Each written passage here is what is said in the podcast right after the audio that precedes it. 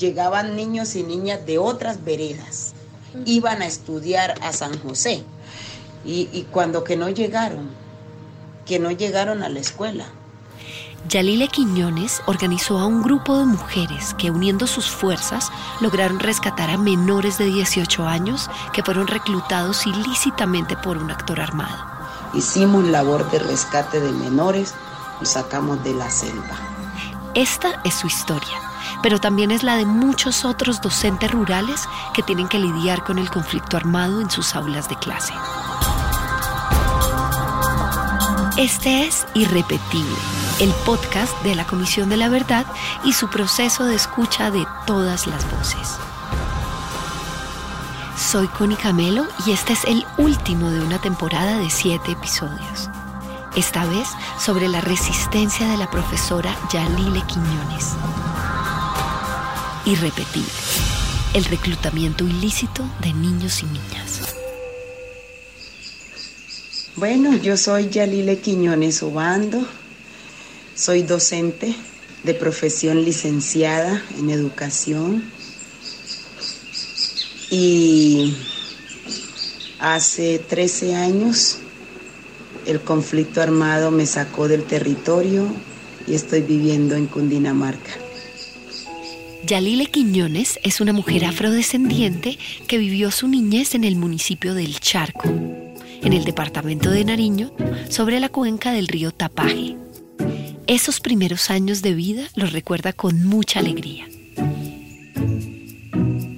Me gustaba mucho ir al río, ir a pescar.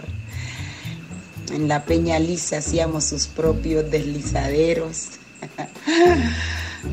Mis abuelos cultivaban maíz y mi abuelo siempre fue autoridad en el pueblo. Él siempre fue el inspector. Y mi abuelo aplicaba la justicia en el pueblo. Si una persona cometía un delito, entonces lo mandaba a trabajar o lo mandaba a limpiar los caminos vecinales. Cuando él emitía un decreto, entonces él mandaba personas y iban tocando con el bombo. Bando, bando, bando, Higinio está hablando. Entonces cuando la gente escuchaba eso, ah, es que ya mandó una razón el inspector. Y bueno, entonces yo me crié como en ese contexto, ¿no? De padres campesinos, humildes, pero también con un abuelito que ponía el orden en el pueblo. Yalile siempre quiso ser docente. Bueno, finalmente mis padres hicieron todo el esfuerzo y con la ayuda de Dios yo logré ingresar a la normal. Su mamá la envió a la Escuela Normal de Guapi, en el departamento del Cauca, donde se empezó a formar para ser profesora.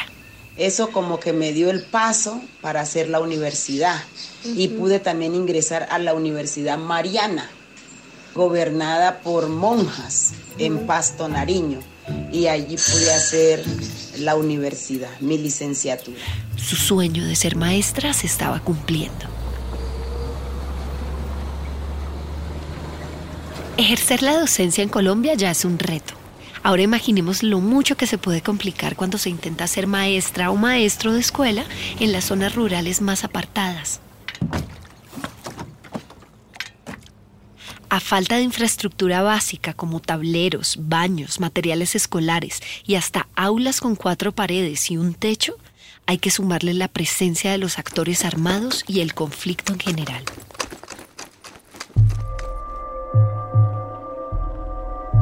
Yalile volvió al charco después de acabar sus estudios. Volvió para ser docente. Pero ya no encontré el mismo pueblo, ya encontré actores armados, ya encontré cultivos de uso ilícito, ya encontré amenazas de reclutamiento forzado. El pueblo que yo había dejado, el pueblo sano, donde las mujeres negras utilizaban sus joyas de oro y nadie se las quitaba de las orejas, nadie se las arrebataba del cuello, ya no era el mismo. Ya encontré gente temerosa, como inclinada a que el actor armado que estaba en el pueblo fuera el que ejerciera la justicia.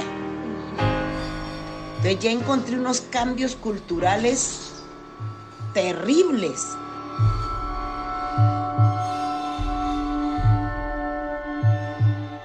Ya el vecino no te miraba a los ojos con sinceridad, sino que si su hijo estaba, si, ya lo habían logrado meter al grupo armado, ya esa familia no te miraba con los mismos ojos. Y esa familia hacía parte de la familia del actor armado y no de la familia del pueblo. Entonces es un cambio terrible. Lo que más me dolió fue que ya la, la justicia no la ejercía la comunidad, el consejo comunitario, los líderes, sino que la ejercía el actor armado. Si un muchacho que estaba fumando marihuana, ah, se lo iban a poner allá al actor armado y entonces lo ponían al chico al escarnio público en la plaza. Que si la mujer andaba con el marido ajeno, entonces la mujer la, la amarraban en el escarnio público en la, en la plaza del pueblo. Cosas así.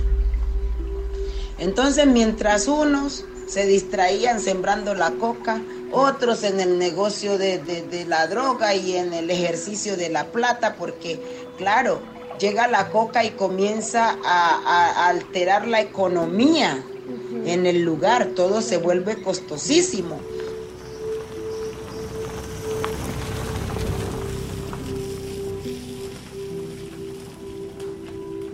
La lucha por los derechos de los niños, niñas y jóvenes por acceder a una educación digna y de calidad es algo que se da todos los días en la mayoría del territorio colombiano.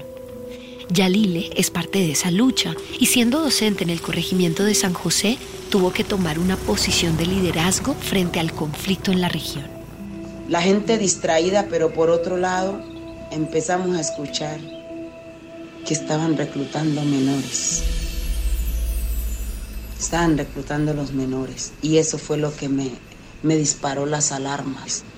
Y como que me sacó ese espíritu de liderazgo desde adentro. Y dije esto no puede ser. En San José no se pueden llevar ningún menor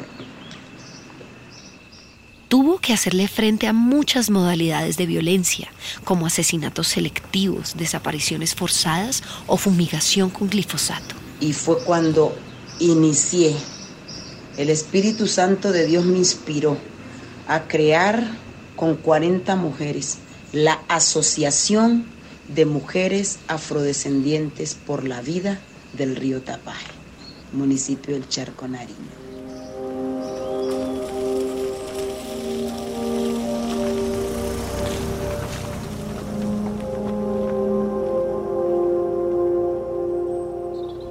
Las maestras y maestros rurales no solo deben velar por la buena educación de los niños y niñas de veredas y corregimientos, sino que también deben preocuparse por su propia integridad física frente a los diferentes actores del conflicto.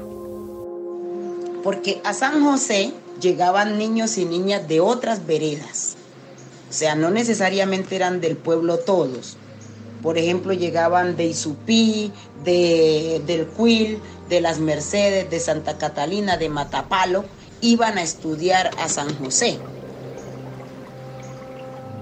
El camino era difícil y peligroso.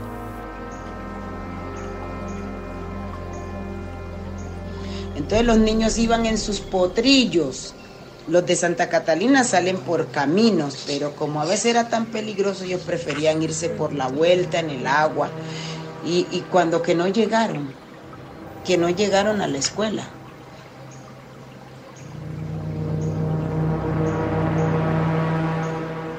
Y campesinos decían, es que escuchamos llantos de menores por la selva. Según el registro único de víctimas, de las 8.874.100 víctimas en Colombia, 2.312.707 son niñas, niños y adolescentes, aproximadamente el 30% del total. Entonces, consideramos que era un problema de reclutamiento, que se estaban llevando a los menores. En 2008, la Corte Constitucional reconoció el reclutamiento de menores de 18 años como una práctica ilícita y criminal en todos los casos, sin importar si fue aparentemente voluntaria la vinculación o no. Entre 1999 y 2013, el Instituto Colombiano de Bienestar Familiar reportó haber atendido a más de 5.000 niños, niñas y adolescentes, desvinculados de grupos al margen de la ley. La gran mayoría de estos se entregaron voluntariamente, mientras que solo una pequeña parte, el 17%, fue rescatada por la fuerza pública. En 2012 se calculaba que había cerca de 18 mil niños, niñas y adolescentes vinculados a grupos armados ilegales. Además, para evitar el reclutamiento de sus hijos e hijas, las familias optan por desplazarse, por lo que esta práctica también es causante directa del desplazamiento forzado en el país.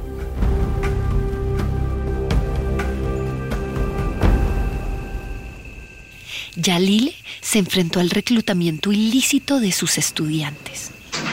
Esa situación pues hace que me conmueva, a pesar de que yo, porque inicié a, la docencia muy jovencita, no tenía hijos, pero sentía tanto aprecio por, por los niños y las niñas. Afortunadamente, la comunidad del Charco Nariño se organizó para buscarlos. Que eso me conmovió, alternamente a mi labor de docente a crear la Asociación de Mujeres. Desaparecieron dos niños del corregimiento de, de La Laguna y no aparecían. Y se buscaron en el río, se buscaron por todos lados y los niños no aparecían.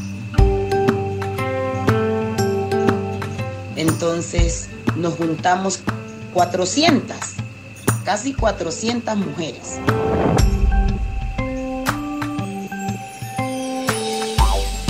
Y nos fuimos con palos, con garabatos, otras con su machete, otras con su sombrero. Y nos metimos al mundo.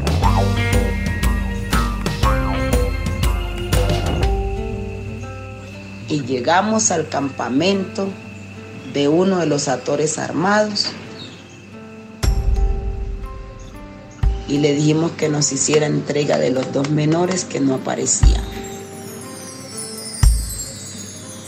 Y efectivamente cuando ellos miraron toda esa cantidad de mujeres ahí paradas, sí señor, hicieron como dos llamadas por un, un teléfono Avantel, no sé qué clase de teléfono era, pero a la media hora estaban los dos niños en las manos nuestras.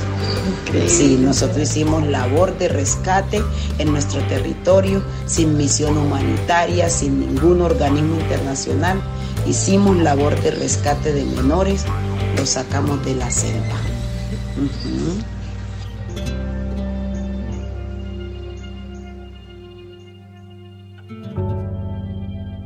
El 22 de noviembre del 2019, en un encuentro por la verdad en Medellín, miembros de las FARC y de las AUC reconocieron su responsabilidad frente a la victimización de niños y niñas en la guerra. Se escucharon testimonios de víctimas menores de edad, desde reclutamiento ilícito, uso y utilización hasta violencias sexuales o secuestros. Los niños, niñas y adolescentes se reunieron para decir nunca más niños y niñas en la guerra. Cuando en este país se cuente la verdad. Si bien Yalile y las demás mujeres del charco lograron recuperar a los menores de 18 años, su historia no termina ahí. Desde las voces que realmente vivieron el conflicto, que lo sintieron, Desafortunadamente, por su papel como lideresa, recibió amenazas y tuvo que desplazarse hacia Bogotá. Entonces, el país va a ser libre. Y cuando haya libertad, ahora sí va a haber reconciliación, va a haber perdón, va a haber amor y va a haber armonía. Actualmente es la directora de la Fundación Pueblo de Piel Brillante, donde apoya a otras víctimas y busca incentivar el emprendimiento y empoderamiento de las mujeres víctimas del conflicto. Cuando en este país se cuente la verdad, Reconocer lo que le sucedió a los niños y a las niñas durante el conflicto armado es fundamental para el esclarecimiento de la verdad y la no repetición. El reclutamiento ilícito ha sido complejo durante todas las décadas que ha durado el conflicto, pero siempre ha tenido a niños y niñas en el centro.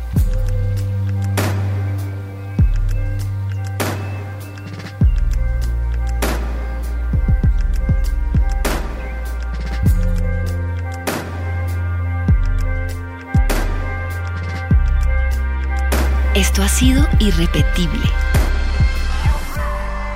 Un podcast producido por Caracol Podcast para la Comisión de la Verdad.